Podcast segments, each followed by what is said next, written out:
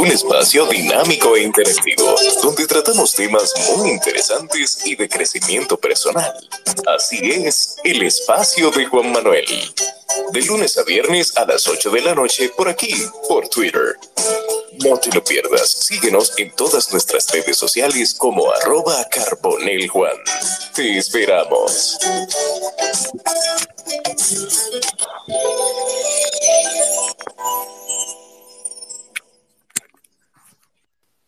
Buenas noches para todos, bienvenidos a, aunque está reducida el espacio, Jonathan, pero buenas noches.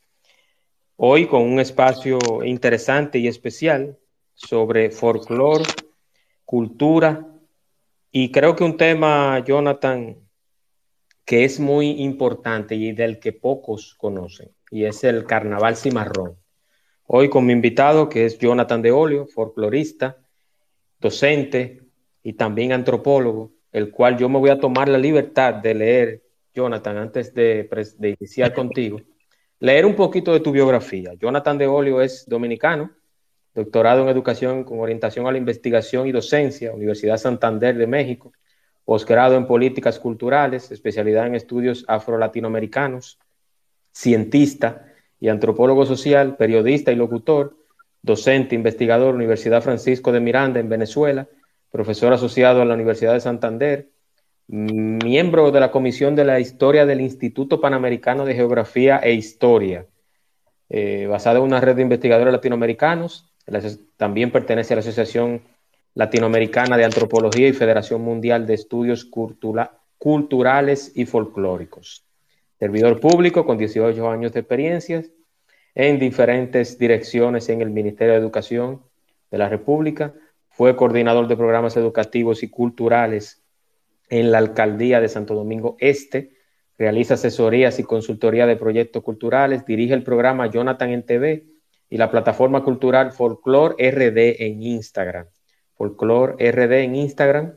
Ha escrito y escribe también artículos y reflexiones vinculadas a su línea de investigación, publicados en medios nacionales e internacionales, revistas científicas indexadas, universitarias y culturales, investigador folclórico y cultural, conferencista, facilitador académico, doctor honoris causa.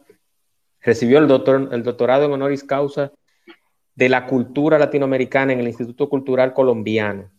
Finalista Premio Nacional de la Juventud 2011. Ese premio en Colombia fue en el 2019, ¿cierto, Jonathan? Sí.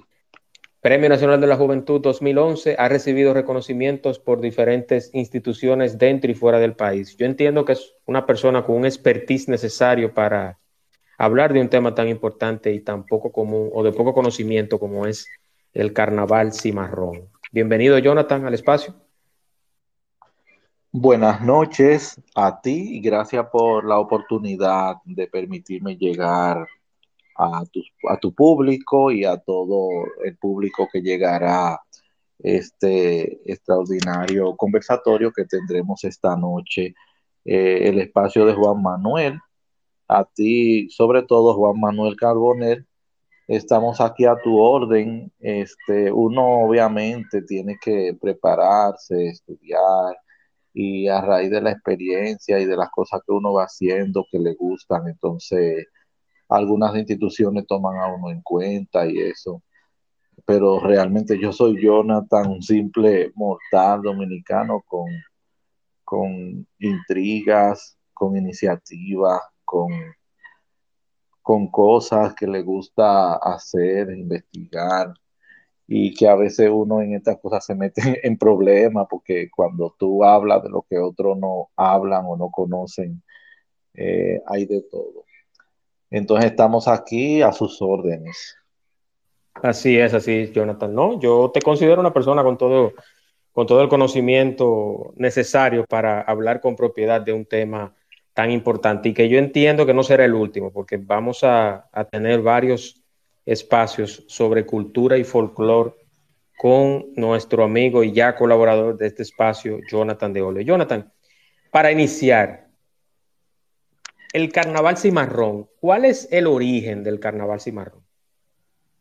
Muy bien, eh, realmente hablar de carnaval cimarrón primero es importante establecer el tema de carnaval, porque cuando hablamos de carnaval, sobre todo en nuestro país, tenemos que partir de ese proceso de colonización que vivimos y que es ahí netamente cuando se conoce carnaval en, la isla, la isla de Santo Domingo, como se le llamó. Eh, y entonces, porque nosotros como eh, con esa población que teníamos, eh, eh, indígena, no había carnaval, aquí no se conocía eso, aquí se hacía areíto y otro tipo de cosas, pero nada vinculado a la temática carnaval. Llega con la colonización, fundamentalmente, eh, y con el tiempo va asumiendo características que los investigadores y expertos en, todo este proceso le llaman que se va criollizando, eh, asumiendo esas culturas, tanto eh, eurocentrista, la cultura taína, la cultura africana, que se van integrando y a partir de ahí entonces se va definiendo eso que se llama carnaval en sentido general, que es lo que conocemos como el carnaval de febrero, que no solamente es en febrero, sino en diferentes fechas en el país, que hay desfiles, que cada provincia tiene un carnaval, eh, que tiene una característica propia con comparsas vinculadas a la identidad, a la tradición, a la cultura, a, a esa forma sincrética que tenemos los dominicanos, producto de estas tres culturas que somos. Y entonces eh, ahí vienen los personajes, las máscaras. Pero entonces existe una cosa que se llama contracarnaval. Así se ha establecido. Así lo define, por ejemplo, uno de los principales investigadores en este tema y que es la persona quizás que más sabe, que más ha escrito sobre esto, el maestro Dagoberto, eh, una persona que goza de todo mi respeto y que además fue mi profesor y es mi amigo, dice que el carnaval cimarrón es el contracarnaval. ¿Por qué? Bueno, porque hablar de, ya que hemos establecido básicamente el tema de carnaval, cómo, cómo se da, cómo viene y su proceso, eh, ese carnaval cimarrón, entonces se llama cimarrón porque por la vinculación que tiene con los esclavizados, con ese proceso que se llama cimarronaje, que se conoce en la historiografía, aunque muy poco visibilizado, eh, lo que vivieron esos esclavizados, eh, que con sus amos, a todo lo que fueron sometidos, que ya esto sería otro programa, y cómo ellos crearon eh, ambientes en sus espacios para en un determinado momento huir. ¿A dónde huían? Huían a las montañas, que le llamaban manieles, en otros países le llaman quilombo, etcétera. Huían, se organizaban y se iban a vivir en esos espacios que habían aprendido de los taínos, porque los taínos también hacían procesos de sublevación a esos espacios que, que conocemos, por ejemplo, toda esa parte del sur, San Juan, Bauruco, San Cristóbal, Baní, todo eso hubo manieles, espacios de sublevaciones en las montañas. Entonces ahí se iban ellos y creaban comunidades, los esclavizados de las diferentes etnias que teníamos aquí en el país. Eh, algo importante que, por ejemplo, en el caso de las mujeres, ellas se tejían el pelo durante el día y para los españoles eso era algo normal, que ya se tejieran el pelo, pero ella en ese tejer de pelo era una forma de ella hablar y decir cosas desde ese tejido que no se entendiera desde el punto de vista de los españoles o los amos y, y con ese tejer de pelo incluso se establecían rutas de acuerdo a cómo se tejían el pelo, a qué hora nos vamos, qué hacemos, por dónde nos vamos, dónde nos encontramos con otros grupos, etcétera. Eh, el tema del tejer el pelo, el tema del pelo en la cultura africana es importante. Por eso nosotros tenemos aquí el tema de las clinejas, la, la, el tejer, ese tema del tejer que lo vemos muy eh, puntualmente en estas comunidades afrodescendientes. Entonces, por eso es que se da el nombre de Carnaval Cimarrón, en honor a todo ese proceso de resistencia que vivieron los esclavizados. Y entonces cuando huían, todo el que va de un lugar a otro, que hace proceso de itinerancia, no se va solo, aunque no lleve nada en las manos. Se lleva su cultura, se lleva su identidad, su cosmovisión, sus tradiciones. Y para tú llevarte eso, tú no tienes que llevar maleta, porque eso tú lo llevas en tu mente, en tus sentimientos y en tu corazón, en tu corazón y va creando procesos y situaciones. Eh, se crea ese proceso de, de ese carnaval que está vinculado muy profundamente a tres vertientes.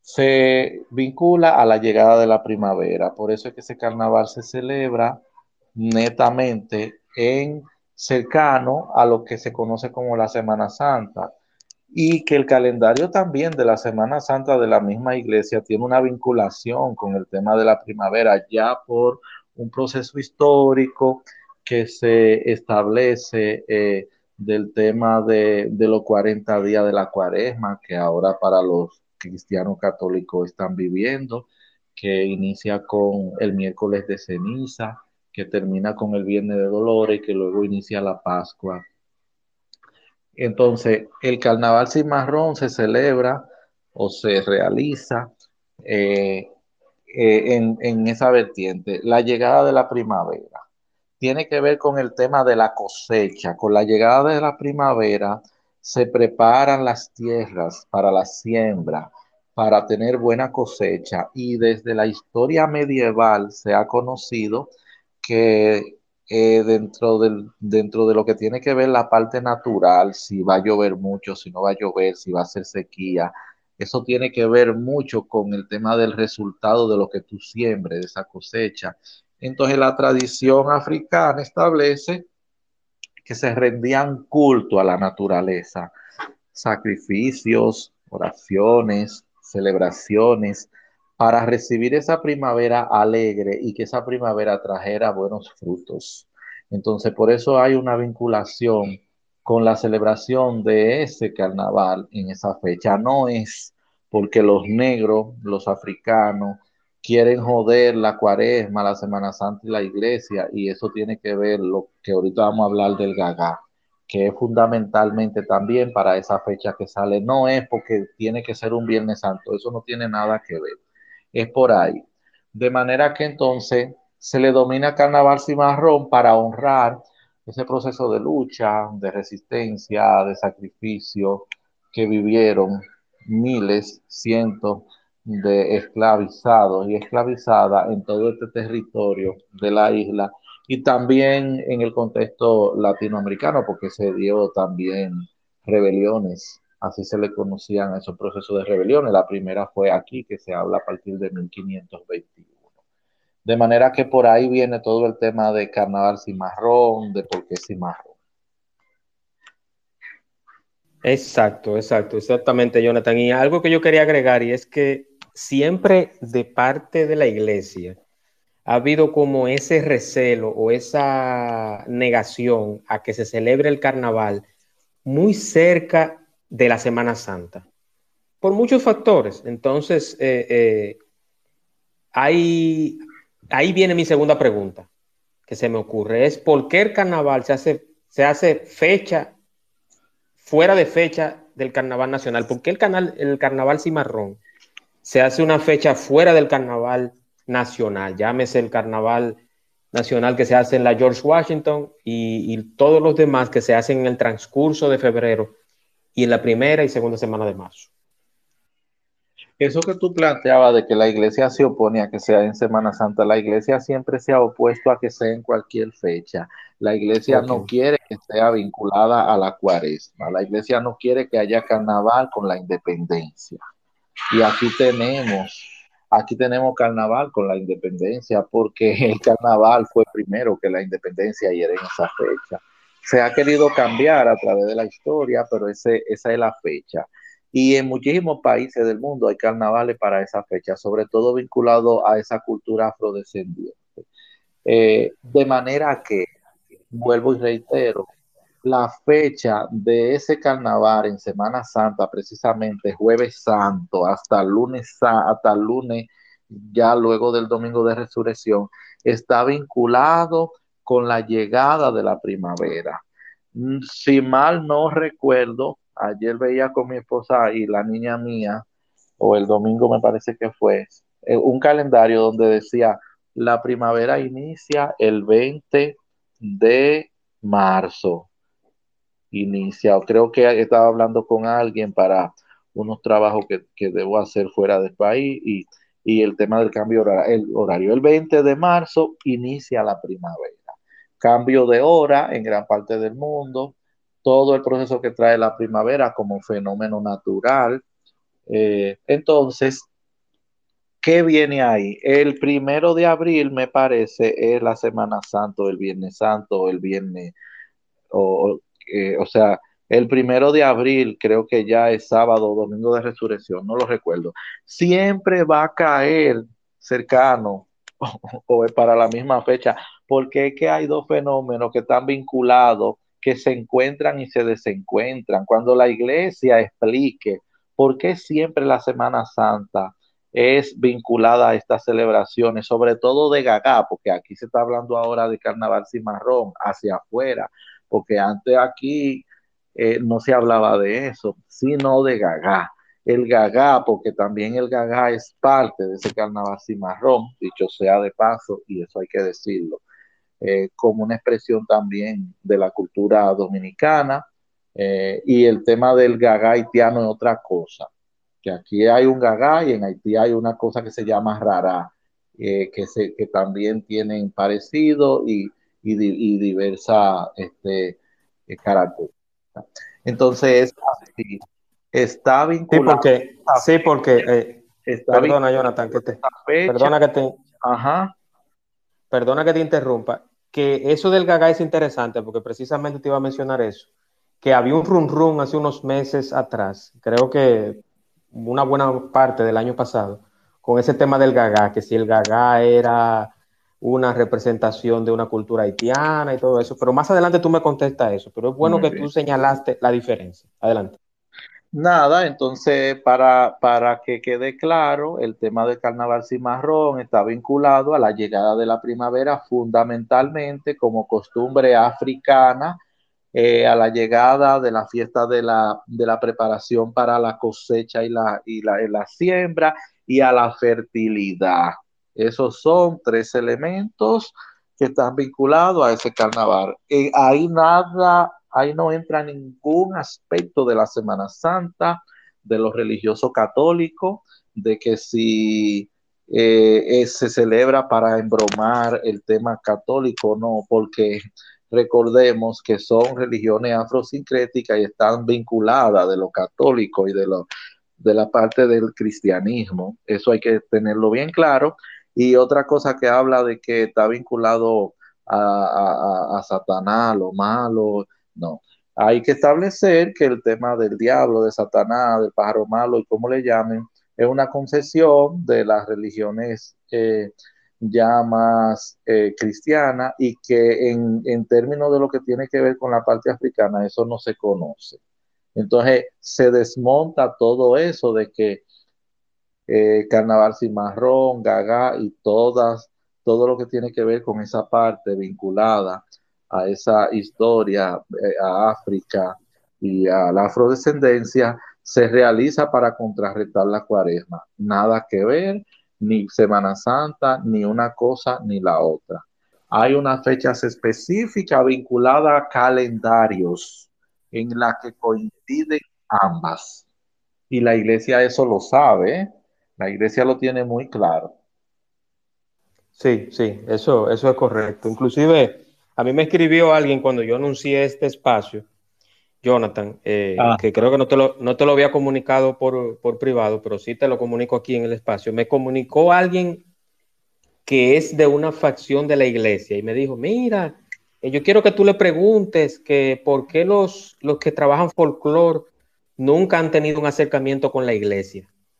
Y yo le dije, eso está muy extraño porque tanto Jonathan como las otras personas que trabajan folclore, como Fradique y un sinnúmero más de personas, yo entiendo que son personas creyentes, porque aunque, aunque usted no pertenezca a una iglesia, yo me entiendo, eh, y tú me, tú me dejarás, me, no me dejarás mentir, Jonathan. No sé, a, menos que tú, era, que tú seas ateo. ¿Tú, ¿Tú, crees en Dios? Una cosa no tiene que ver con la otra. Puede darse el caso de que sí, de que personas que trabajan esto, como trabaja, como pasa con cualquier otra área de la ciencia, eh, crean o no crean, eso es un problema de cada quien. En mi caso, obviamente, claro, yo creo en Dios. Yo vengo de una formación también cristiana, eh, bautizado en la iglesia y todas esas cosas. Y, eh, pero Hiciste tu confirmación y todo. Yo soy el fanático. Claro, porque uno viene, uno viene de cuando tú vienes de proceso de, de creencia de, de, hogares, que hay que bautizarte, que todas esas cosas, ya después uno va entendiendo, bueno, Sí, es aquello, pero lo que yo no soy es fanático, sí, claro, y cuando tengo que ir a una iglesia voy sin ningún problema. Y tengo amigos sacerdotes, y tengo parientes religiosos consagrados. No, exacto. y no, no es mi Mira, yo me, yo tengo amigos sacerdotes de años que me piden conferencias y cosas y la trabajo y voy a iglesia como voy a cualquier otra porque en el caso mío, como investigador y cientista social, yo estudio todos los fenómenos, no me encierro en ninguno ni me fanatizo. Exactamente, exactamente. Y la pregunta o el comentario, Jonathan, no fue para crear una polémica en cuanto al tema o contigo, jamás, jamás. Jamás. Yo simplemente te, digo el comentario que me hizo esa persona y, y me extrañó. Yo dije, bueno, eh, yo entiendo que una cosa no tiene que ver con la otra, pero siempre la iglesia o la religión va, a, tener una, va a tener opiniones justapuestas. Lógico. En el, en el, sí, en el, con el concepto de la ciencia. Siempre la ciencia y la religión no van a estar de acuerdo en muchas cosas. Porque ese, ese no es el tema de esta clase, como decía un anuncio famoso. Pero, pero siempre será y es y será así. Entonces, Jonathan, y para los que se están integrando, que veo que entró Carolyn, está Liliana por acá, Nairis, Omar, estamos hablando del carnaval cimarrón con Jonathan de Olio, antropólogo, docente, folclorista, una persona con mucho conocimiento del tema, y hablamos del carnaval cimarrón en República Dominicana. Jonathan, hablamos de la, concepción del carnaval cimarrón. Pero yo quiero saber, por ejemplo, carnaval cimarrón, pero ¿dónde yo he visto eso? Entonces, ¿cuáles provincias o municipios o lugares del país se ve el carnaval cimarrón? ¿Y en qué, y en qué fecha o en qué época? Sí, me gusta mucho que tú planteas dónde yo he visto eso. Óyeme, tenemos carnaval cimarrón en los lugares en los que quizá menos, menos eh, pudiéramos entender por ejemplo, eh, en, aquí en el, estamos aquí una gran parte de lo que le llaman el Gran Santo Domingo, que es el distrito de la provincia de Santo Domingo. Pero aquí en el municipio de Guerra, cuando si vamos San Luis entramos a Guerra, San Antonio de Guerra, hay varios espacios donde hay carnaval cimarrón. Y ese carnaval cimarrón es de lo más importante dentro del carnaval cimarrón. Hay una comunidad que se llama El Peje, que ahí se da una salida de un grupo que se llama Los Negros. En el Peje y en la Joya, los negros de la Joya y del Peje.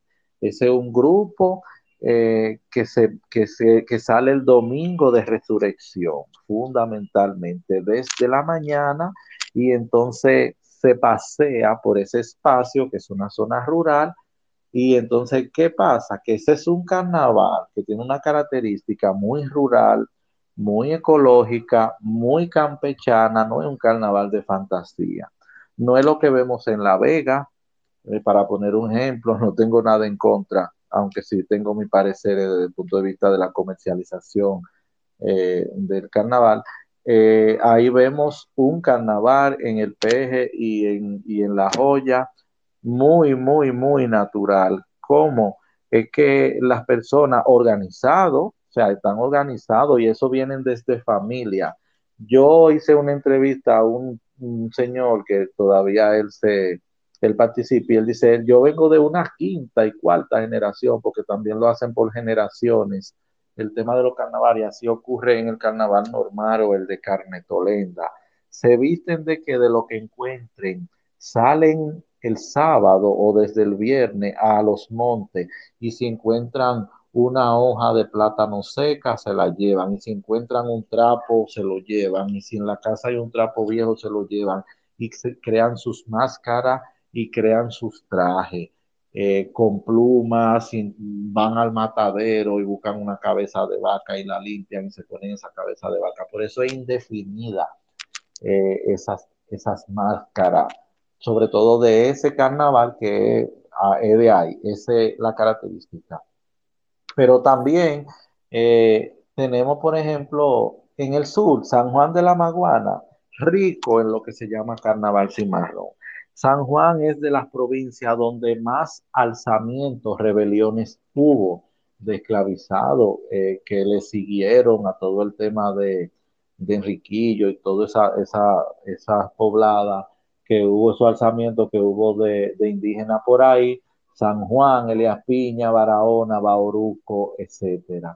En el mismo San Cristóbal, Barazo y toda esa zona. En San Juan hay unas, una comparsa, una característica del carnaval cimarrón, que es una, una, una característica que le llaman los cocorícamos, son máscaras son máscaras muy características. Eso hay que vivirlo, eso hay que irlo a ver. Eh, y salen desde el Viernes Santo, Sábado Santo, Domingo Santo también, porque está vinculado a todo eso. Los cocorícamos, los tifuá, esa otra, otra máscara que, preparan con plumaje, con elementos de, animales eh, ya que se van a los, a los mataderos que se van a los montes con, elementos disecados, con elementos naturales de plantas, de, huesos, de pinturas, etcétera. Eso es ahí. Pero si nos vamos, por ejemplo, a Elías Piña, a Comendador, ahí tenemos las máscaras del diablo, así se llaman. Y esas máscaras del diablo no son diablos, sino son ángeles protectores que se visten con esa característica, con plumas de gallina y con unos pantalones y con una ropa que, son producto de un ritual que hay que entregarle y que luego entonces desde el jueves va buscando todo eso para salir el sábado a disfrutar de su carnaval acompañado de grupos de gaga eh, bailando en la calle, como dice la canción, en esos pueblos, y la gente se integra y lo vive y lo disfruta. Pero ahí hay una ritualidad tan rica que luego el lunes, desde el domingo, cuando termine el carnaval, ellos se van a un espacio donde solamente se van ese grupo de personas que se visten, se reúnen todos, se quitan toda esa máscara y la queman eh, con unos procesos de rituales que se hacen. Entonces, esa, esa, esa ceniza que queda la van esparciendo y eso deben hacerlo durante siete años y eso para ello es, un proceso de resultado de, de, bien, de, entrega, de, de, recibir cosas buenas. Eso es la cosmovisión de lo que practican eso. Eh, para que no vaya una gente a decir eso es anticuado, eso es tabú, porque cada quien tiene su forma de practicar y de creer, y son características fundamentales en cada lugar. Eso es, eso es por ahí. Pero también Carnaval Cimarrón está integrado a ese carnaval normal que conocemos, a ese desfile que ocurrió hace dos domingos. Se integra, porque es tan rico que se integra se integra y se desintegra. Yo le llamo se encuentra y se desencuentra. Cuando vemos el grupo, por ejemplo, de los que están con el aceite quemado en el cuerpo, que se llaman lotiznao, ese, esa es una comparsa de carnaval cimarrón. Que hay, por ejemplo, un grupo muy fundamental e importante en la Hacienda Estrella, en Santo Domingo Norte, que viene de generación en generación. Yo lo conozco los organizadores, los chicos. De hecho, este año ese grupo ganó la gran comparsa en, el Carnaval Nacional. El premio mayor lo ganó ese grupo. Y también están, eh, por ejemplo, en otros espacios como en San Cristóbal, en Baní, en Azua, cantidades eh, de, grupos, porque hay, están organizados en grupos, están organizados también en comparsa, eh, en máscara, pero y en Barahona, en Barahona, en el Peñón, en Cabral, están las cachúas. Mucha gente conoce las cachúas, pero no sabe que tiene una vinculación con el carnaval cimarrón, porque esas cachúas participan en el carnaval normal o de carnes tolenda, pero también las cachúas hacen todo un proceso ritual en la Semana Santa que salen a la, comunidad, que visitan los cementerios donde están enterrados los cachúas que han fallecido y, tocan el fuete, que se hace el sábado la quema del Judas como símbolo del vencimiento de, del bien contra el mar. Pero ahí no entra el tema religioso, reitero, ahí entra todo el tema ritual vinculado a esa cultura afro que tenemos y que a veces nos reconocemos, invisibilizamos y que negamos, pero que está ahí la disfrutamos, la celebramos, pero no la queremos asumir. Así es, así es. Y yo quiero también darle, para los que se fueron integrando, a que está por acá, Ali, Ariel, señor Shelby, Kendra.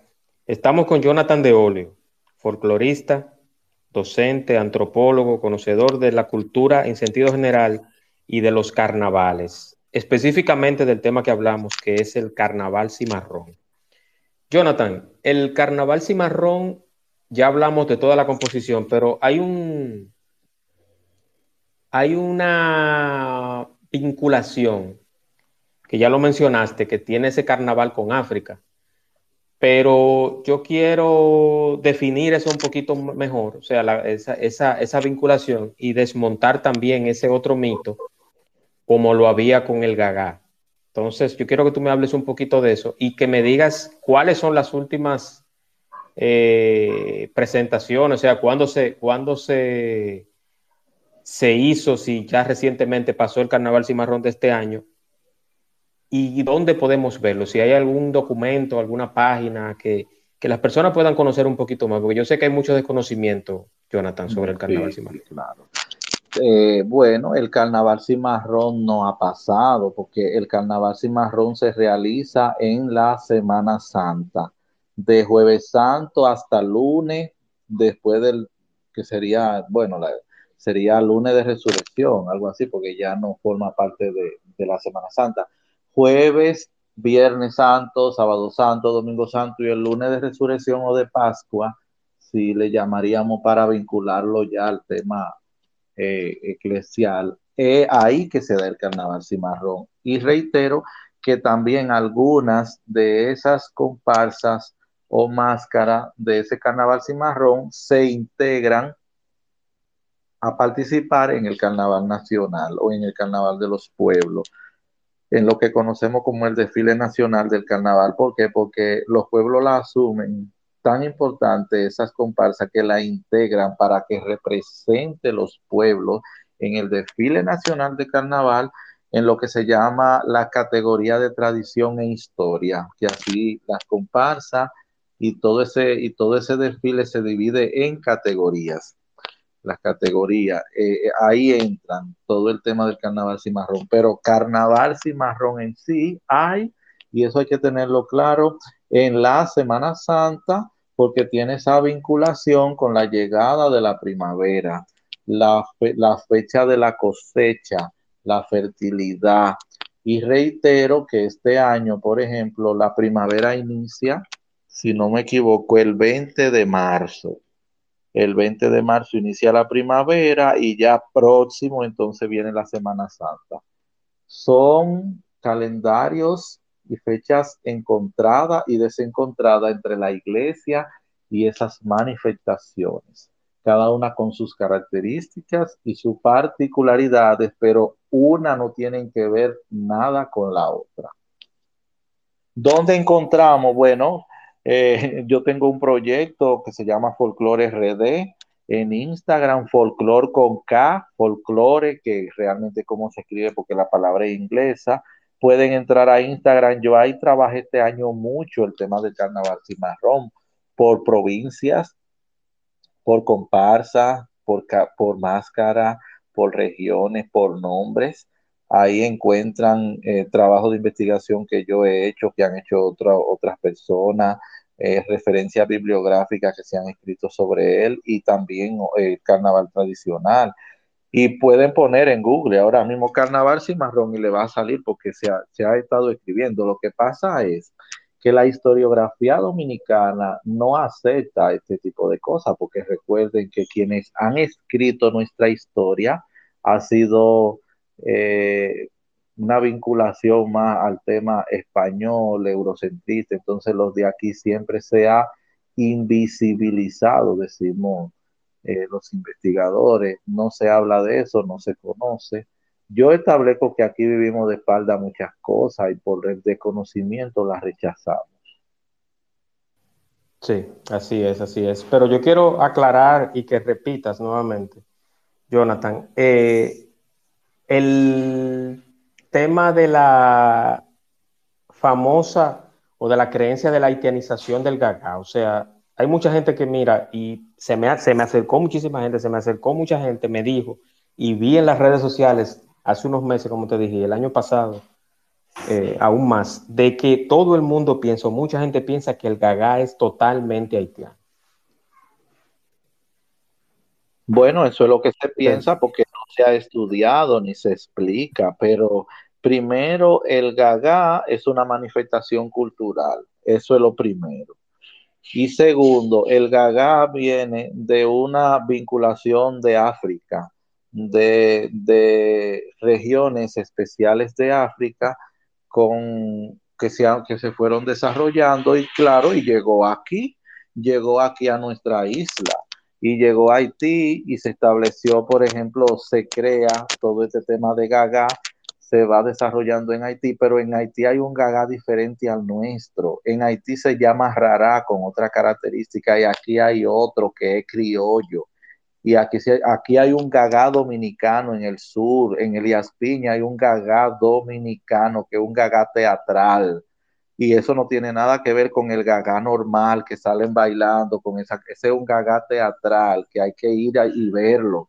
En mi página hay una publicación donde yo visibilizo y hablo de una señora que se llama Kun Kun, que es la única mujer que dirige un grupo de gaga con una característica como lo tiene un gaga teatral solo de dominicanos. Eso en, eso en, en, en Elías Piña pero aquí hay gaga, no es solo en San Pedro, ni en La Romana, ni en Tomayor y en el Ceibo. Aquí hay gaga también, por ejemplo, en Jaina, en Palabé, en, en, en aquí, este, en la parte entrando al Cibao, en, Pedro Brán, hay gaga toda la parte de Monte Plata. Aquí encontramos gaga en Barahona y toda esa zona. Donde quiera que hubo el proceso de, de batelles, de siembra de caña, hay grupos de gaga porque eran con, con, comunidades haitianas que se establecían ahí y entonces esas comunidades haitianas han tenido hijos dominicanos que son dominico-haitianos y entonces se han ido desarrollando. En San Luis, cerca de aquí, de, del Gran Santo Domingo, hay cantidades de gaga. Y en Boca Chica, gaga por un tubo en La Caleta, eh, en Villa Altagracia hay grupos de gaga y en otras zonas del Cibao que se sembraba caña hay grupos de gaga. Lo que pasa es que por lo mismo que estamos hablando, como lo practican comunidades negras, comunidades pobres, vinculado a la afrodescendencia, inmediatamente aquí todo lo negro y todo lo afro lo vinculan con Haití. En Cuba hay gaga, en Santiago de Cuba, hay gaga en Brasil, en Jamaica y en otros pueblos de las islas menores donde también se sembró caña de azúcar y ahí no habían haitianos. ¿Por qué? Porque también fueron comunidades que fueron pobladas por esclavizados. En Colombia, en los pueblos palenqueros, hay, hay una manifestación que no, a otra cosa, no necesariamente se llama gaga, sino tienen otras, otros nombres que, que, han ido criollizándose y asumiéndose de acuerdo al país, pero por ejemplo en las zonas palenqueras de Colombia, toda esa zona palenquera de, de la parte de que tiene que ver con, con la parte caribeña, ahí hay poblaciones altamente negras y hacen una práctica ritual parecida al gagá. Y no solo en Semana Santa, hay gagá en, en diferentes partes del mundo hasta en Navidad y en otras y en otras eh, y en otros tiempos, porque el gagá es una celebración. El gagá está vinculado, reitero, a la cosecha, a celebrar la vida, a celebrar el nacimiento, a celebrar la cosecha, la, la, la cosecha de algo que viene, la llegada de algo. Y entonces vemos que vemos mucho colorido, mucho colorido, y esos coloridos que vinculan la presencia de lo que se llama en la religiosidad popular dominicana, la 21 división, cada santo, cada misterio tiene su color y eso se establece ahí. Aquí cuando salen los grupos de gaga, ¿con qué salen adelante? Con la bandera dominicana, porque la bandera de cada país donde sale un gaga hay que establecerla y luego la bandera de ese gaga. Y te, llevan la Virgen de la Altagracia, porque la Virgen también es, es, una, es una característica de la isla completa. De manera que ese mito tendrá que ir eh, desapareciendo y que la gente lo vaya entendiendo. El gaga de Haití es totalmente diferente y se llama rara. El de aquí tiene una característica diferente. Aquí se ha estudiado mucho el tema del gaga, se ha escrito. Yo le invito a que busquen en Google el libro de la antropóloga gringa que vivió aquí más de 50 años, eh, June Rosenberg, se llama Gaga, un culto dominicano, donde ella establece que aquí hay un Gaga dominicano y yo también, porque lo he visto, y, tiene, y yo he participado incluso en Haití, en investigaciones también, porque yo, aunque soy joven, tengo un tiempo vinculado a todo esto y he visto ese tipo de proceso, que está ligado al vudú, claro que sí, pero aquí hay un vudú dominicano y en, y en Haití hay un vudú haitiano. Y también hay algo que yo he establecido que se está dando aquí, que hay un vudú dominico haitiano. Ya eso es, ya eso es la parte sincrética de las religiones, que fue otro tema. Me comunica, me comunica BI que, que hay un, que en New York hay gaga también. claro que sí, vete a New Orleans, vete a la Florida, en Nueva York, claro, ¿por qué? Porque allá hay dominicanos y hay haitianos y se hacen y allá hay un grupo bellísimo y de muchos años que se llama Gaga para el Pueblo.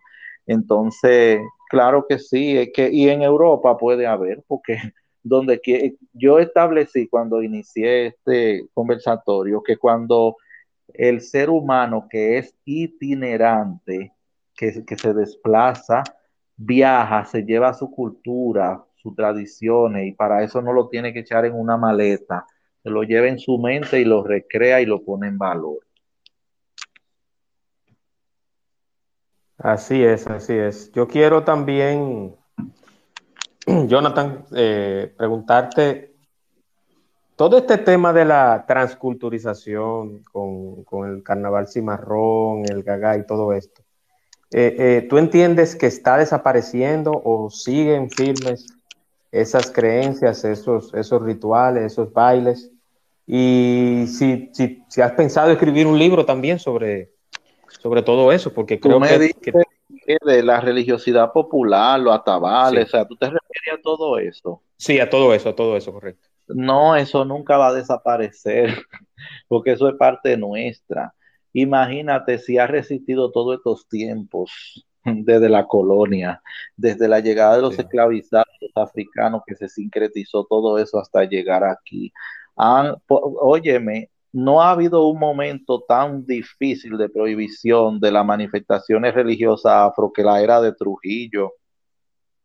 Trujillo fue quizá el más feroz, eh, bueno, fue el tirano, con todo el perseguir a todo el que practique. Yo en un gobierno de Trujillo yo hubiese estado asesinado ya hace mucho tiempo, porque no permitía, o sea, eh, aquí se perseguían los servidores de misterio, lo que hacían fiesta de palo, la hacían en condía, no aceptaba el tema de los altares, pero todo eso lo hacía por un resentimiento personal de que su abuela era haitiana.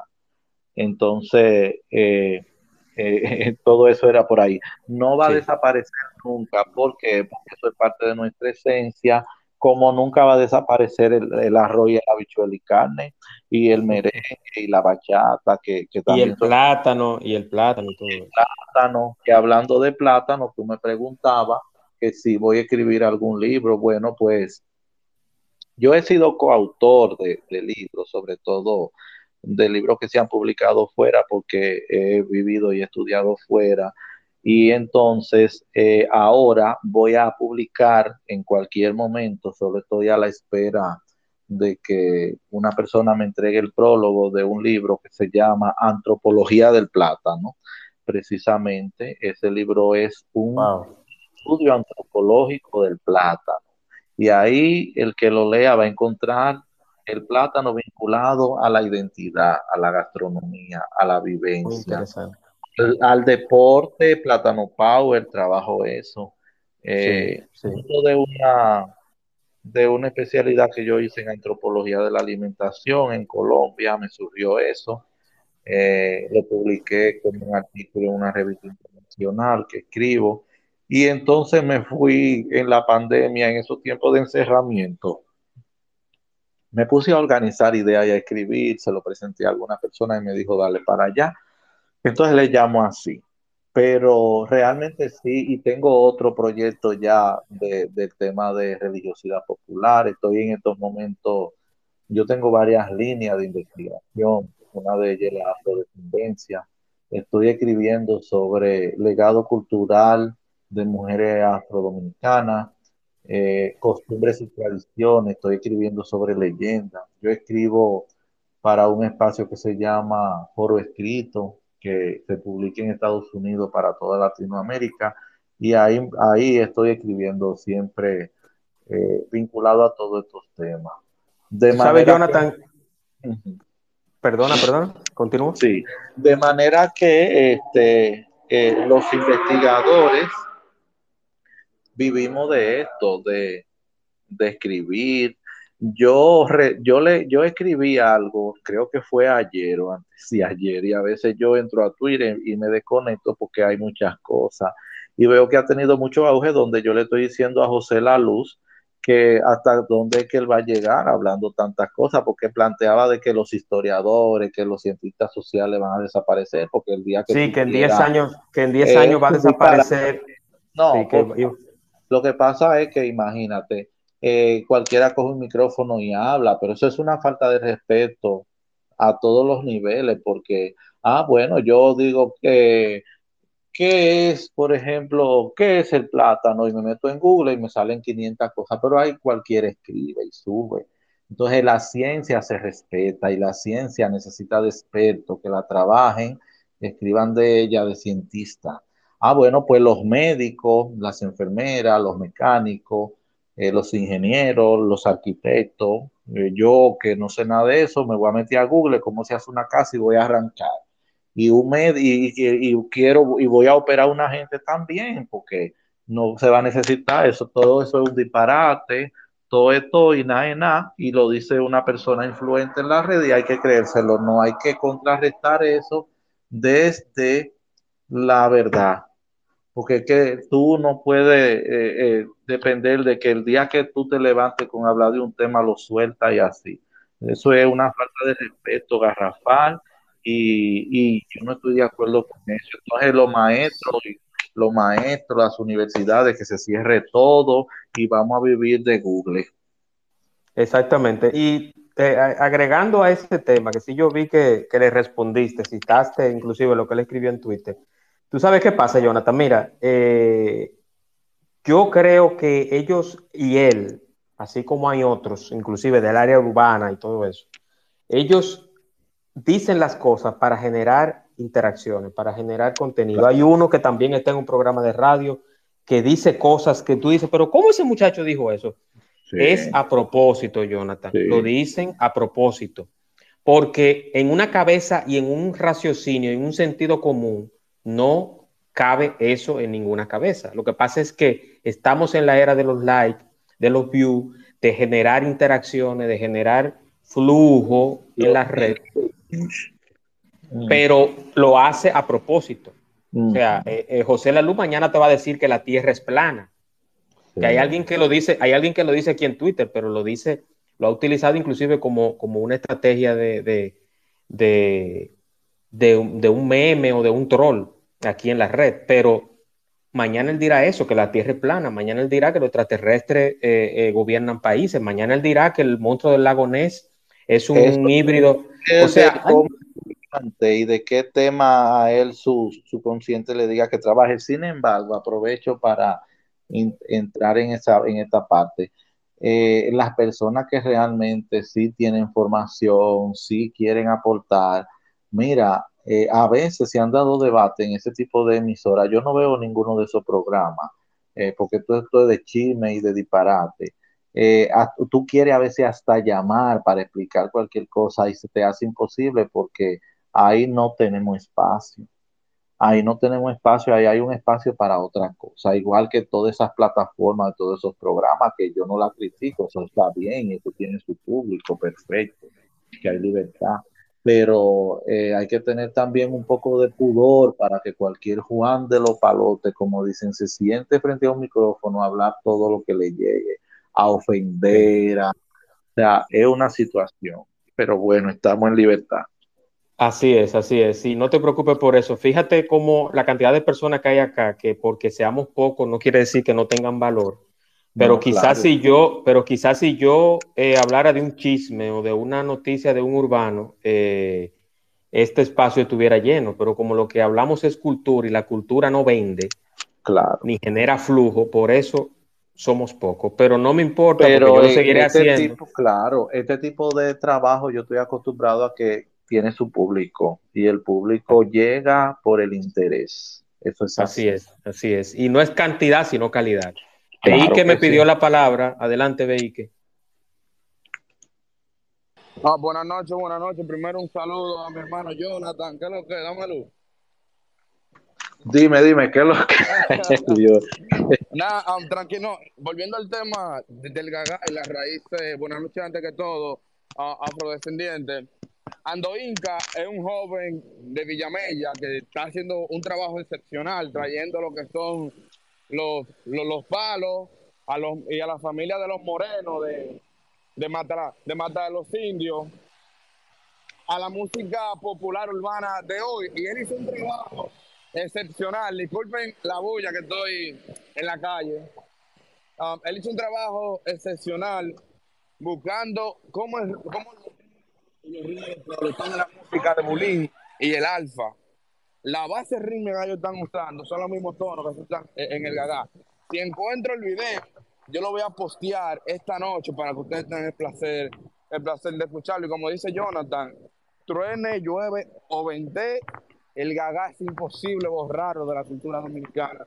Quieran, quieran los nacionalistas, quiera el diablo, quiera un alcalde de San Pedro de Macorís, yo tengo el placer de conocer y ella por bien por yo la conozco y la pan evangélica y por eso fue ella lo prohibió. Y esta es como la cuarta vez que se intenta, que se intenta hacer lo mismo. Y, lamentablemente con el pueblo nadie puede y con el gaga tampoco. O sea, eso es imposible de tener gaga. Y nada, eso va a ser una bulla y el Ministerio de Cultura va a decir que va de aquí a tres días más. Y, y nada, sigan su, su raíz afrodominicana que es lo mejor que hay en República Dominicana, ese swing, ese saoco de nosotros, los afro, nadie lo tiene. Y disfruten de todos esos ritmos, señores, y, y conozcan, exploren, que de verdad no se van a arrepentir. Gracias, gracias, hermano. Yo conozco a Bejí, que sí, es muy activo, y al chico que mencionando Inca, un joven extraordinario también. Bueno, él lo decía, eso puede ser otro tema la base rítmica de la mayoría de nuestras, de los ritmos, dicho sea de paso, vienen de ahí. Eh, escuchen, por ejemplo, a Vaquero.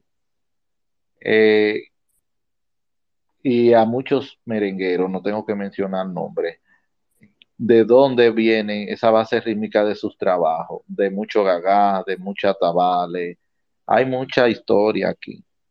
El trabajo que hace, por ejemplo, Xiomara Fortuna, el trabajo de Rita Indiana, Fusión. Señores, Luis Díaz, una gloria. Dios me dio el grupo mío, esto se encendió, eso es un, eso es de un merengue haitiano. Juan Luis Guerra tiene composiciones que son también haitianas. Lo que pasa es que eso no se dice, eh, ya eso es otro tema, pero es que toda la base rítmica de los ritmos que van eh, saliendo viene de ahí, viene de, de los atabales, viene de la salve, viene del gagá, viene de, ven acá, y el carnaval, eh, para pam, para pam, pam, pam, eso, eh, los Alibaba, los Alibaba vienen de los Guloya, de San Pedro. Eh, todas esas cosas vienen de ahí, lo bailamos, pero después decimos, ay, no, eso es negro. Nos ponemos una ropa de colores, estruendosa, que, que es vinculada a la cultura negra, y no, eso es negro. Comemos chicharrón, pero eso es negro. ¿Tú me entiendes? La palabra mangú es, una palabra africana y, nos gusta, nos gusta mucho eh, comer con grasa. El tema de la grasa, de los fritos, todas esas cosas vienen de, de la identidad afro. Entonces, eh, detrás de la oreja que lo tenemos, lo disfrutamos, pero lo aborrecemos. Y entonces ya el chico hablaba de hoy, del gaga, normal, a mí eso no me crea ninguna impresión. Yo sí como activista afrodescendiente de la defensa de lo afro, sí lo subo en mi página y digo hasta cuándo, porque también hay, hay un tema de violación de derechos humanos, porque la cultura es un derecho humano, derecho constitucional Aquí a partir del año 2010 se estableció en la Constitución los derechos a, la cultura como derechos fundamentales, artículo 64. Los legisladores, aquí los legisladores no les interesa nada esa vaina porque andan buscando otra cosa. Aquí un alcalde se mete evangélico después que ha sido un demonio y cuando llega y dice que no cree en nada de eso y lo prohíbe, ningún alcalde tiene la autoridad para prohibir una manifestación cultural. Eh, la Procuraduría General de la República, a raíz del tema del Gaga del año pasado, designó una, una persona para eso, una procuradora adjunta de tema de derechos humanos. Yo la conozco, yo y le escribí un correo diciéndole lo que pasó en San Pedro y lo hago cada vez que hay violaciones de derechos, porque aquí hay mucha doble moral. Aquí le encantan bailar el gaga cuando pasa por un sitio porque no hay quien se quede sentado, pero entonces lo reprime es verdad que esa vicealcaldesa es evangélica y ella se ha acogido con eso. Entonces hay que darle una lección. Yo sé y estoy seguro que el Ministerio de Cultura va a ir allá y va a susanar porque el año pasado lo hizo. Que vio que están violando eh, procedimientos, pero el único procedimiento que ellos violan es el procedimiento que entienden que eso no es dominicano, que eso es negro, que eso es de pobre y que eso es africano. Entonces, sí, hay una regla, hay un, hay un orden. Las autoridades tienen que intervenir para que no haya alteración del orden público. Pero en un gaga va a haber color, va a haber romo, va a haber baile, va a haber todo, todo música, música, música. Pero si no hay, si no hay música, no hay gaga, porque eso es lo fundamental. Va a haber rito, va a haber, va a haber procesos que se dan internos yo he participado, hay unos procesos internos de ritualidad en los gagás que son internos, que no, participa nadie que no sea invitado, cosas fuertes que se dan ahí, pero eso es parte de, esas ritualidades, sacrificio, todo eso. Pero todo eso no es para criticarlo, eso es parte de esa religión. Cada religión tiene sus características, tiene sus procesos. Yo lo decía hoy a unos estudiantes, no hay que alarmarse eh, busquen la historia, cómo han sido las religiones y las cosas. Cada una, usted la respete, no tiene que creer ni nada, pero respétela y no la denigre. Lo que pasa, Jonathan, eh, antes de pasar a Vejique, que ya con Vejique vamos a concluir el espacio, porque no quiero, yo sé que tú tienes muchas cosas y tienes que descansar, Jonathan. Eh, yo lo que creo que el que no conoce su historia, muchas veces la denigra y la, y la la maldice, la vive de espalda a ella.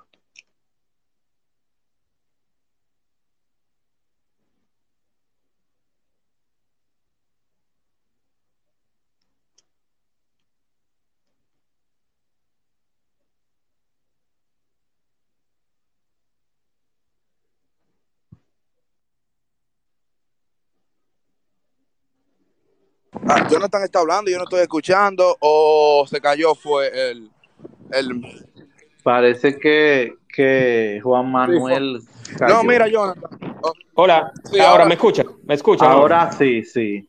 No, no, antes de que Vejique entre, da un momentito, Vejique. Eh, no, que decía que no conocemos nuestra historia o las expresiones culturales y por eso se acaba, por eso se denigra y por eso se, se dice un sinnúmero de cosas. Entonces hay que conocer todas las expresiones, porque nos vamos para Estados Unidos, adoptamos Halloween, adoptamos eh, el día de Pascua y un sinnúmero Thanksgiving. Entonces se van para España y adoptan otras cosas, se van para Canadá también. Eh, eh, o sea, incluyendo el idioma, porque yo te, yo te digo algo, yo tengo un amigo que se fue para España y 15 días después estaba hablando como, como que era Camilo VI o, o- o- o David Bisbal.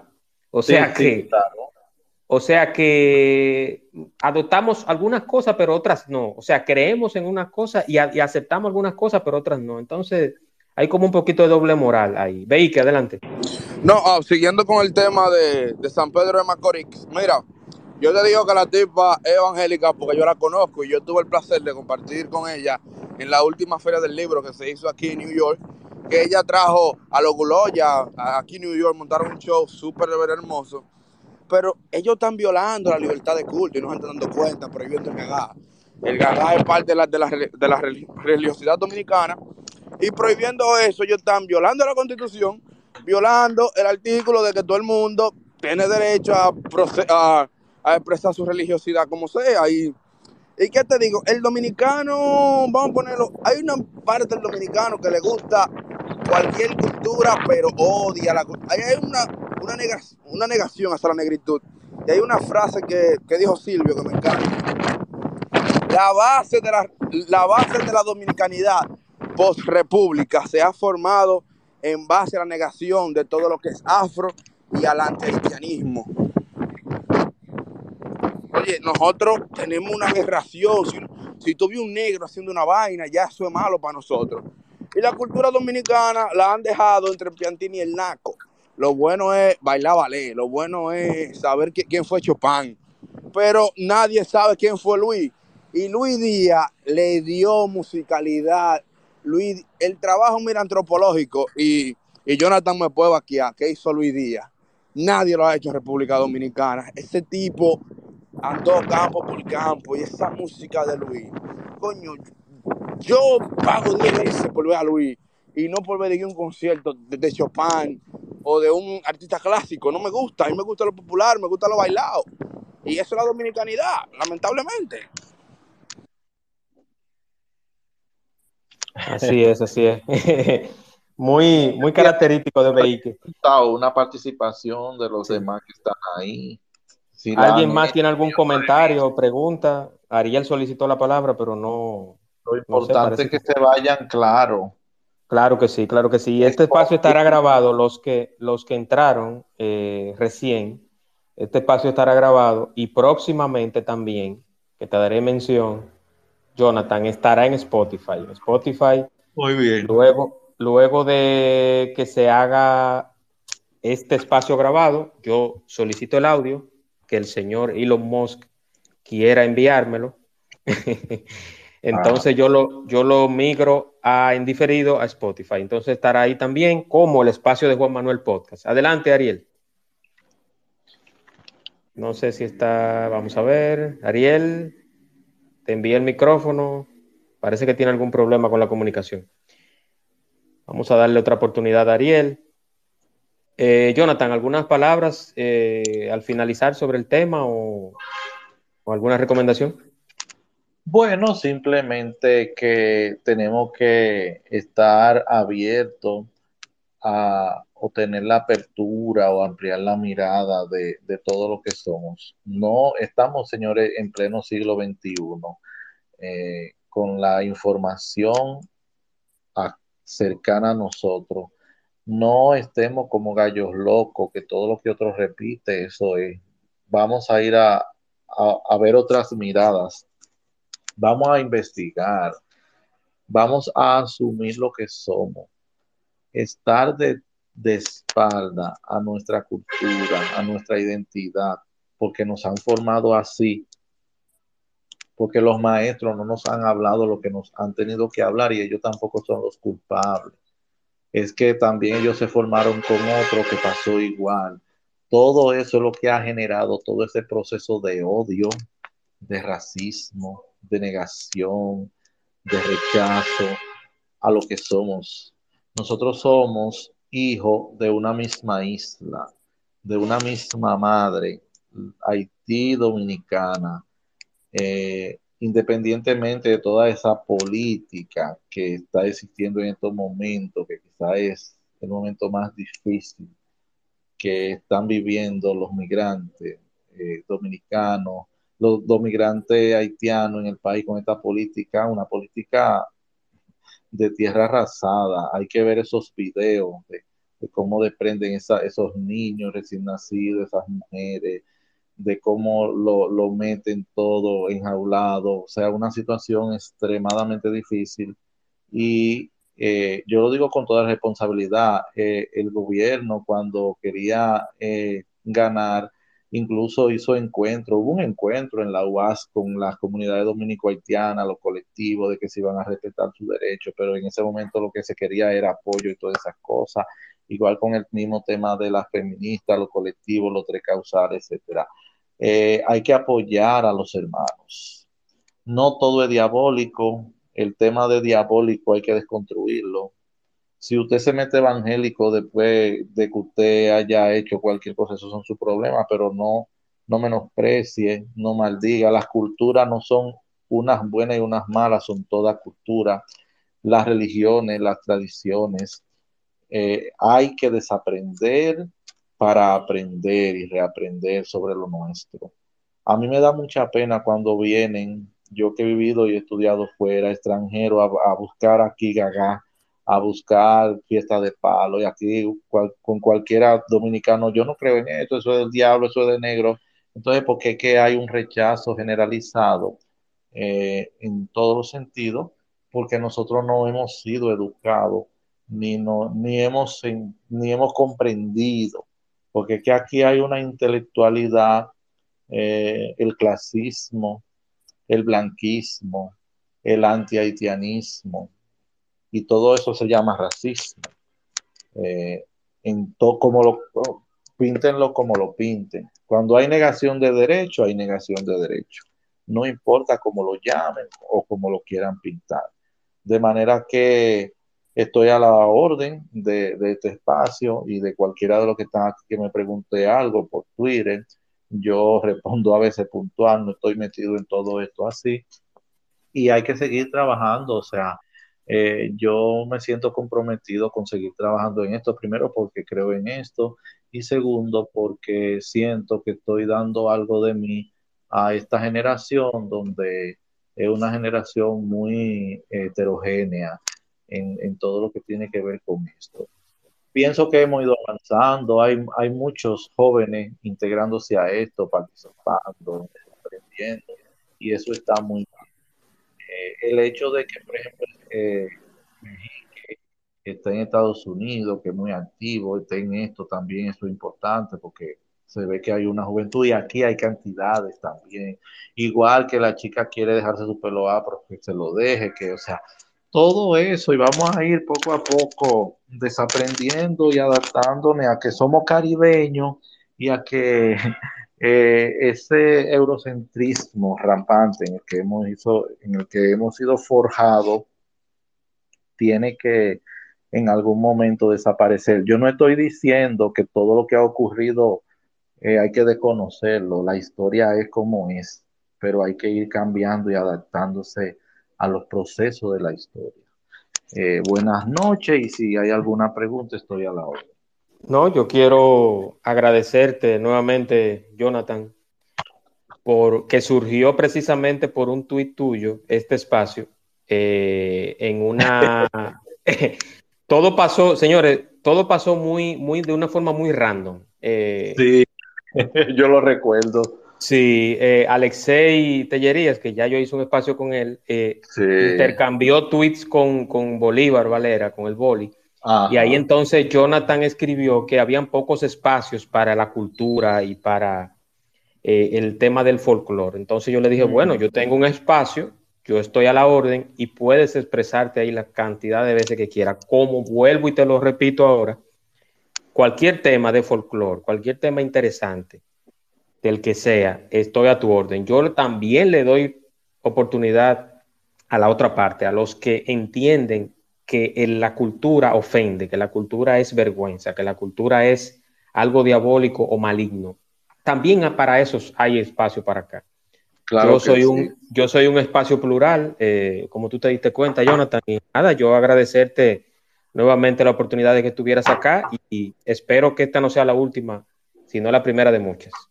Muy bien, a tu disposición, hermano. Muchas gracias. Gracias a ti y recordarles que mañana, señores, mañana tendremos el último espacio de esta semana con el señor Darian Vargas, eh, Data Science, sobre las redes sociales y tus hijos.